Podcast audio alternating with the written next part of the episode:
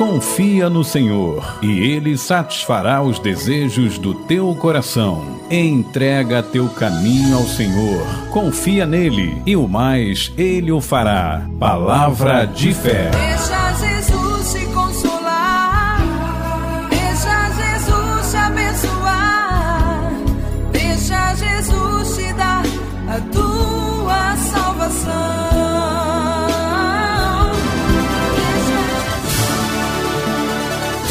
Palavra de fé. Padre João Luiz. Meus irmãos e irmãs, a todos a paz do Senhor Jesus Cristo, que permaneça sempre em vossos corações. Mais uma vez aqui reunidos no programa Palavra de Fé, vamos mergulhar hoje num dos textos mais bonitos do Novo Testamento, do apóstolo Paulo, tão conhecido de todos nós, chamado Hino à Caridade, na primeira epístola do apóstolo Paulo aos Coríntios, capítulo 13. São Paulo aconselha-os a buscar o carisma mais elevado de todos, porque dentre todos, esse é o carisma que contém a própria personalidade de Deus, pois Deus é amor. Iniciemos pedindo ao Espírito Santo que faça descer sobre nós a força do entendimento para que possamos colher os frutos nesse momento de meditação. Espírito de Deus glorioso, poder e amor do Pai e do Filho, sois força na mão do Pai, sois força no coração do Filho, sois força derramada sobre a igreja no domingo de Pentecostes. Sois luz que aquece os nossos corações. Sois o Pai que nos enriquece em nossa pobreza. Enviai sobre nós, Espírito Santo, a luz do teu amor, para que possamos compreender em profundidade esse dom mais alto do que todos, o dom da caridade, e possamos viver assemelhando-nos a Jesus Cristo, o Filho único do Pai, que com Ele é Deus, na vossa unidade, pelos séculos dos séculos. Amém cantemos pedindo entre nós amor, fonte de toda a nossa vida cristã. Nada é maior do que o amor. Mesmo que eu fale como os anjos, nada eu sou. Nada é maior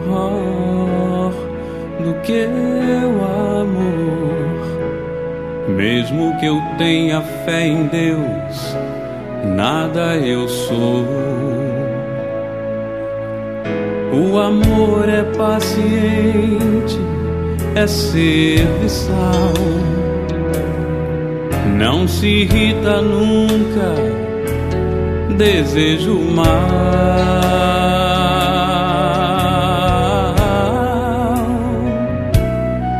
Tudo suporta, tudo desculpa, tudo espera.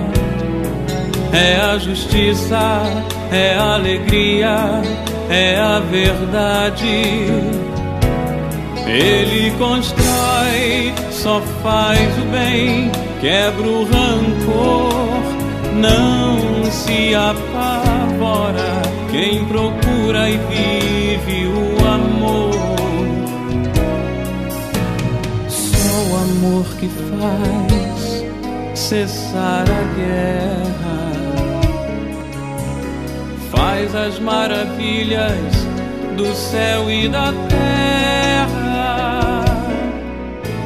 Só o amor que faz cessar a guerra, faz as maravilhas do céu e da terra.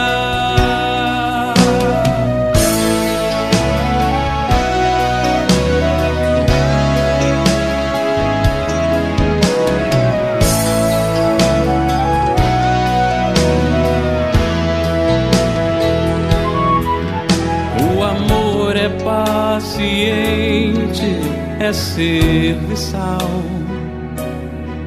Não se irrita nunca, desejo mal.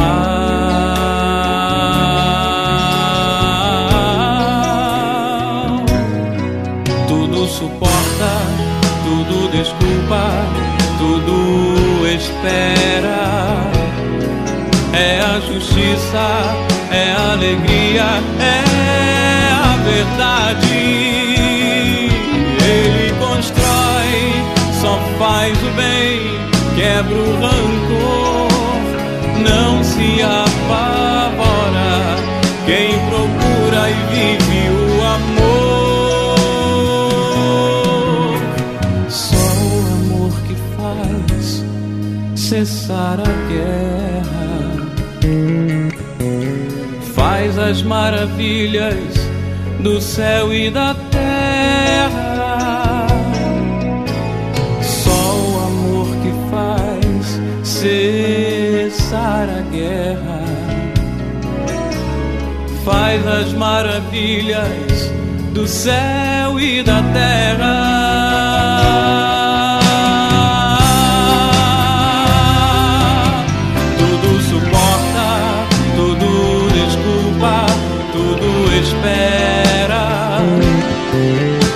justiça, é a alegria, é a verdade.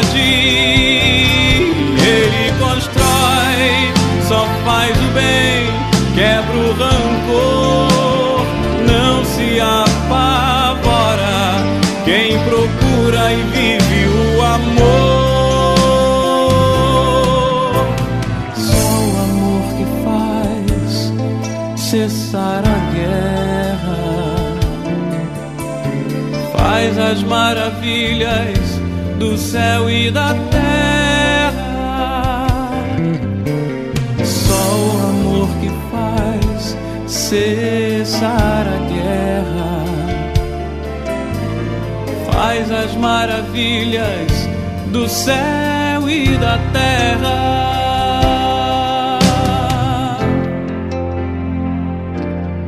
Nada é maior o amor nada é maior. Meus irmãos, o texto de hoje, como vos disse, nós o encontramos na primeira epístola do apóstolo Paulo aos Coríntios, no capítulo 13. E todos o conhecemos como hino ao amor, ou acima de tudo, o amor. É preciso então, e eu vos convido, a mergulhar comigo nessa leitura bíblica, mas pausadamente, meditando em cada etapa dessa palavra, extraindo dela aqueles ensinamentos mais profundos de Deus para cada um de nós. O texto diz assim, capítulo 13: Se eu falar as línguas dos homens e dos anjos, mas não tiver amor, sou como o bronze que soa ou o tímpano que retine.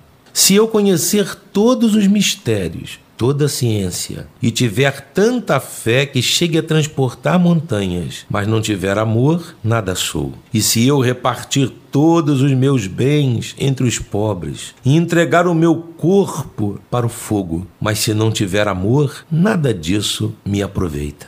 O amor é paciente, o amor é benigno, o amor não é invejoso, o amor não é orgulhoso, não se envaidece, não é descortês, não é interesseiro, não se irrita, não guarda rancor, não se alegra com a injustiça, mas regozija-se com a verdade. O amor tudo desculpa, tudo crê, tudo espera, tudo suporta. O amor jamais acabará. As profecias terão fim. As línguas emudecerão. A ciência terminará, pois o nosso conhecimento é parcial, como parcial é nossa profecia. Quando chegar à perfeição, desaparecerá o que era parcial. Quando eu era criança, falava como criança, pensava como criança, raciocinava como criança mas depois que me tornei homem feito, abandonei as coisas de criança. No presente, nós vemos como por um espelho e obscuramente, mas então veremos face a face. No presente conheço só em parte,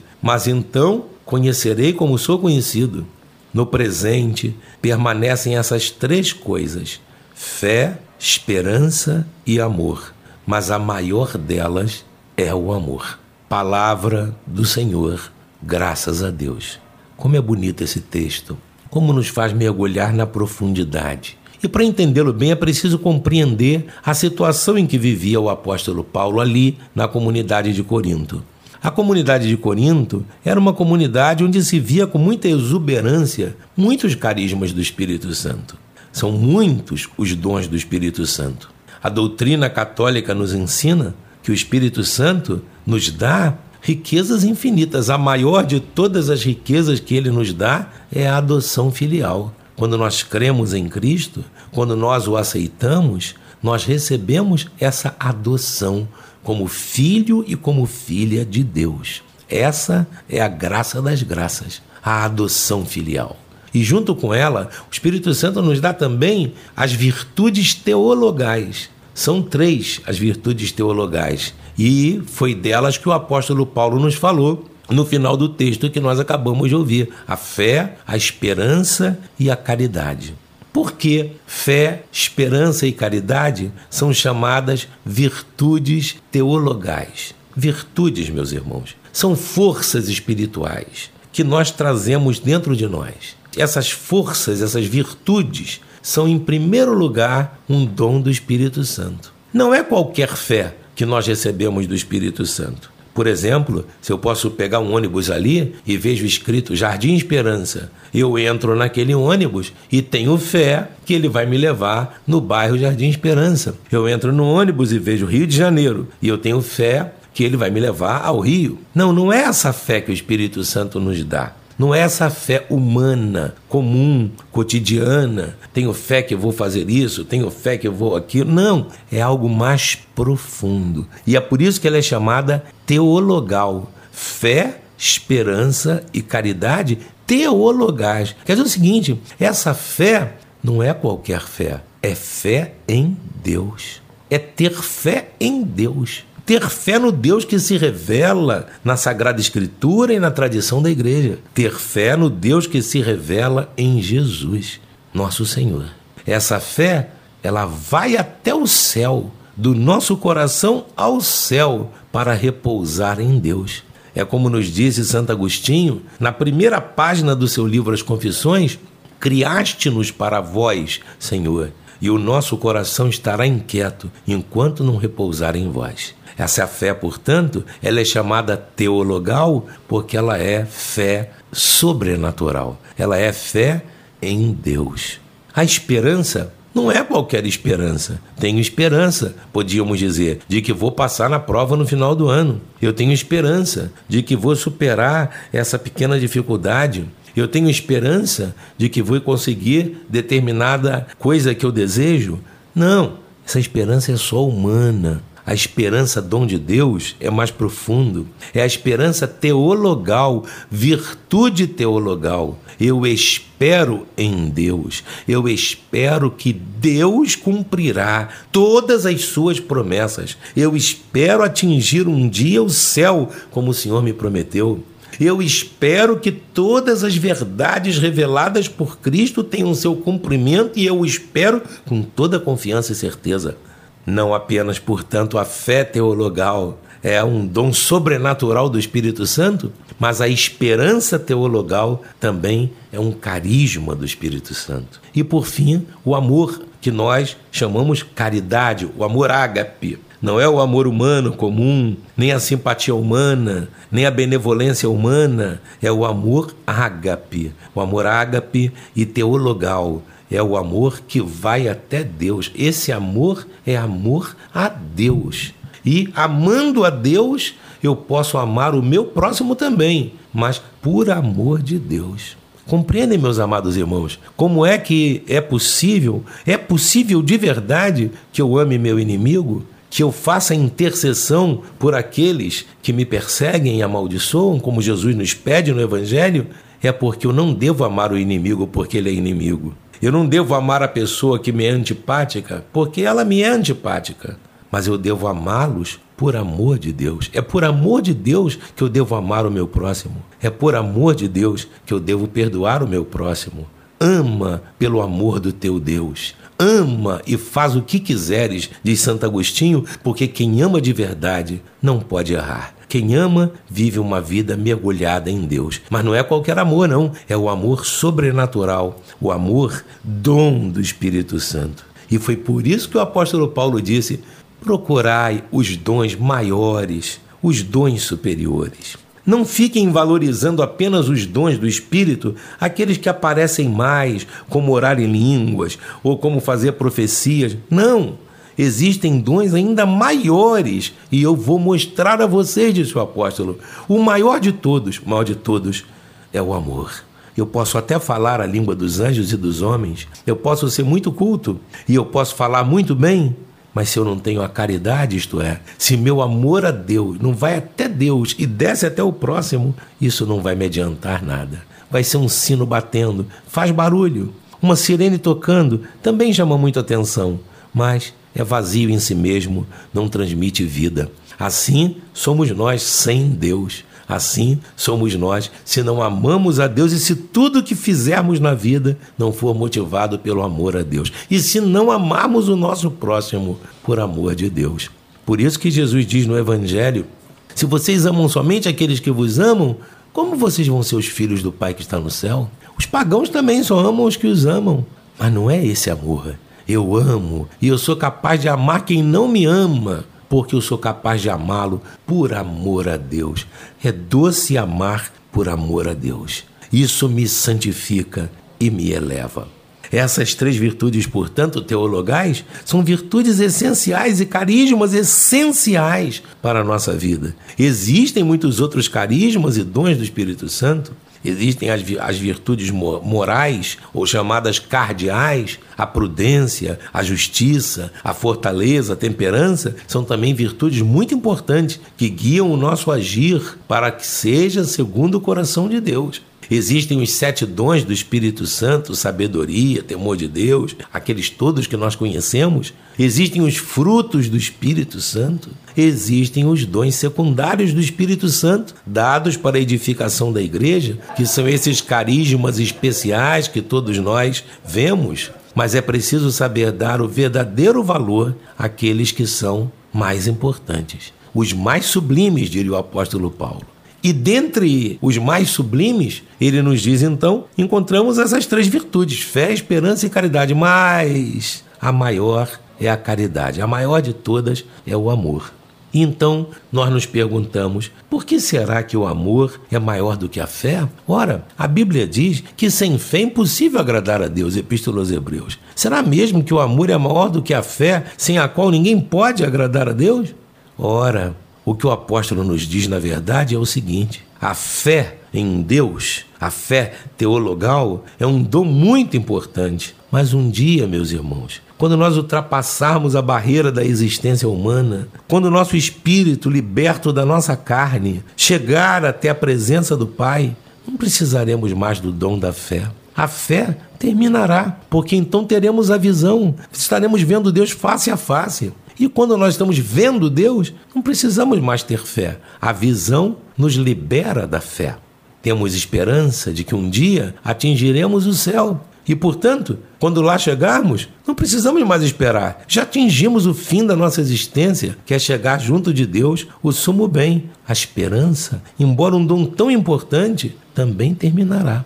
Mas o amor jamais acabará, diz Paulo, porque Deus é amor. O amor é o próprio céu. O amor é a eternidade. O amor é a comunhão festiva de miríades e miríades de anjos e de santos, num louvor infinito, contemplando a face do Pai para toda eternidade. Uma fonte inesgotável de amor. Deus além de Deus para toda eternidade. Olhar e experimentar em profundidade o amor de Deus será a alegria infinita que nos espera.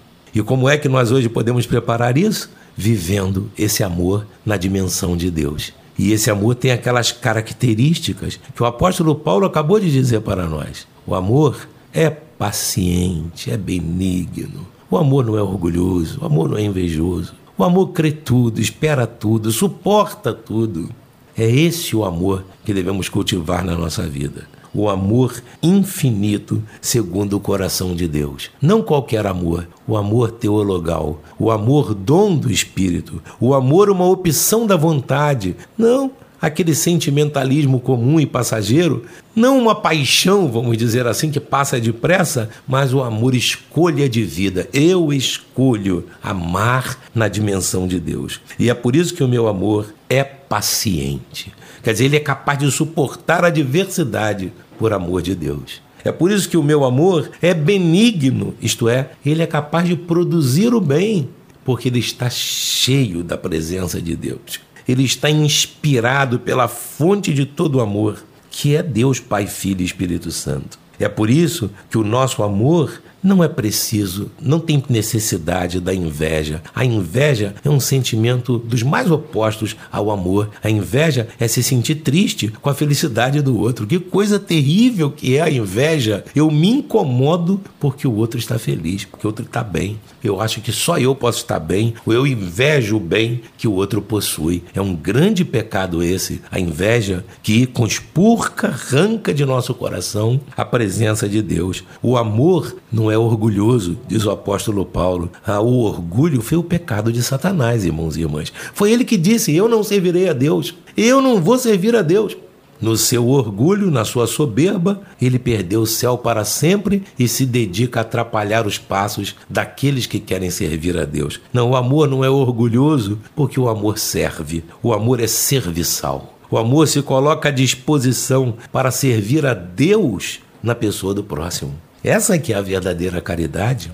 Contam que durante a vida da Santa Teresa de Calcutá, ela um dia banhava ali um leproso e o leproso dizia para ela cada ofensa, né? revoltado, xingando, aborrecido, e ela com toda calma dando banho no leproso, fazendo os curativos do leproso, até que o leproso não aguentou mais e disse: Como a senhora consegue, irmã? Eu estou aqui xingando a senhora, desagradando a senhora, e a senhora, com essa serenidade, continua me banhando, tratando minhas feridas? E ela respondeu para o leproso: Não, eu não estou tratando de você. Eu trato as feridas do meu Senhor Jesus Cristo que sofre na sua carne. Porque ele disse: Eu tive fome e me deste de comer, tive sede, estava nu, doente. E quando vocês fizeram isso, fizeram a mim. O Evangelho de São Mateus, capítulo 25. É a Cristo que eu amo na pessoa do outro. E isso é que é caridade.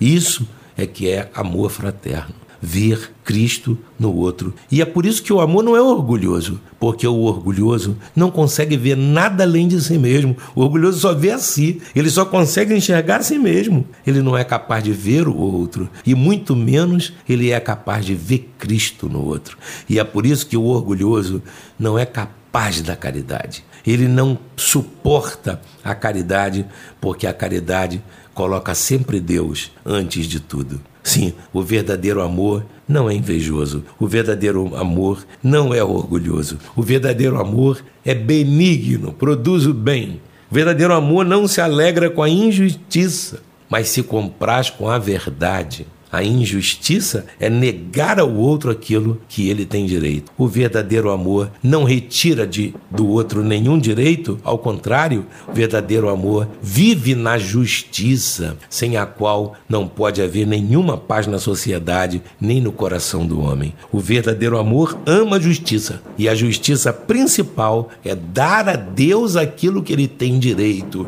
E o que Deus tem direito? Deus tem direito à nossa adoração. Deus tem direito a ser o Senhor da nossa vida. E o verdadeiro amor, que é humilde, se submete para amar a Deus. O verdadeiro amor não guarda rancor, não fica amargurado para sempre, pensando nos malefícios que A ou B ou C lhe causou. Não, ele não guarda rancor. O rancor é como represar em nós o rio do amor de Deus, que é o Espírito Santo. O amor é construir um muro que não deixa a bênção e a paz de Deus chegar até nós. O rancor nos adoece, o rancor nos afasta uns dos outros. O rancor destrói a união de uma família, de um casamento, de um ambiente de trabalho. O rancor, tantas vezes, na própria igreja, é capaz de trazer tanto mal, tanta falta de concórdia, que tanto prejudica o mundo na sua caminhada, na sua existência. O verdadeiro amor não guarda rancor. O verdadeiro amor é serviçal. O verdadeiro amor é benigno. O verdadeiro amor vê Deus antes de tudo serve a Deus na pessoa dos semelhantes. O verdadeiro a Deus não é capaz da inveja, ao contrário, ele se alegra com a alegria do outro. Esse é o verdadeiro amor sobrenatural, dom de Deus e que prepara para nós a convivência eterna do céu. O verdadeiro amor tudo perdoa, tudo crê, tudo espera, tudo suporta. O amor verdadeiro de Deus, sustentáculo da nossa vida, é que nunca terminará, porque o amor atrai Deus. Ele constantemente atrai Deus à nossa vida e faz com que Deus viva em nós. Então poderíamos dizer, como o apóstolo Paulo disse aos Gálatas, e já não sou eu que vivo, é Cristo que vive em mim. Cristo vive em mim, em mim Cristo ama. Cristo me ama e ama o meu semelhante, e eu amo a Cristo presente na vida do meu irmão. Seja ele quem for, seja um pecador público, seja uma meretriz, seja uma pessoa que vive nas trevas do eu, mas o amarei, porque mais necessidade terá ele desse encontro libertador com Jesus Cristo. Me afastarei dos preconceitos, me afastarei dos julgamentos, porque tudo que eu quero é amar Cristo no outro e, se possível, trazer o outro para esse convívio com Cristo. Esse é o amor verdadeiro, que jamais acabará. A fé vai terminar um dia, a esperança também. Todos os outros dons também vão desaparecer. Quando chegarmos ao céu, lá receberemos aquilo que Deus nos promete e não haverá mais necessidade de dons, a não ser do dom do amor, que é o próprio céu. O céu é o amor, é o mergulho eterno no amor de Deus. Vivamos, portanto, de tal modo, busquemos e persigamos de tal modo a caridade que possamos ser reconhecidos como filhos de Deus. Jesus nos diria para que todos saibam que vocês são filhos do Pai que está no céu, que ama a todos, que faz o sol nascer sobre todos, faz chover na horta dos justos, mas também chove na horta dos pecadores. Ele também olha com aquele amor do Pai misericordioso da parábola do filho pródigo, ele olha com aquele olho comprido esperando a volta do filho da miséria e do pecado para a festa da reconciliação e da paz. Aproximemo-nos, portanto, meus amados, cheios de confiança do trono de Deus, da graça de Deus, e que o seu poder nos ajude a buscar sempre mais profundamente o verdadeiro amor. A paz do Senhor e a bênção do Senhor esteja sobre todos, em nome do Pai, do Filho e do Espírito Santo. Amém. Louvado seja nosso Senhor Jesus Cristo, para sempre seja louvado. Você ouviu Palavra de Fé com o Padre João Luiz.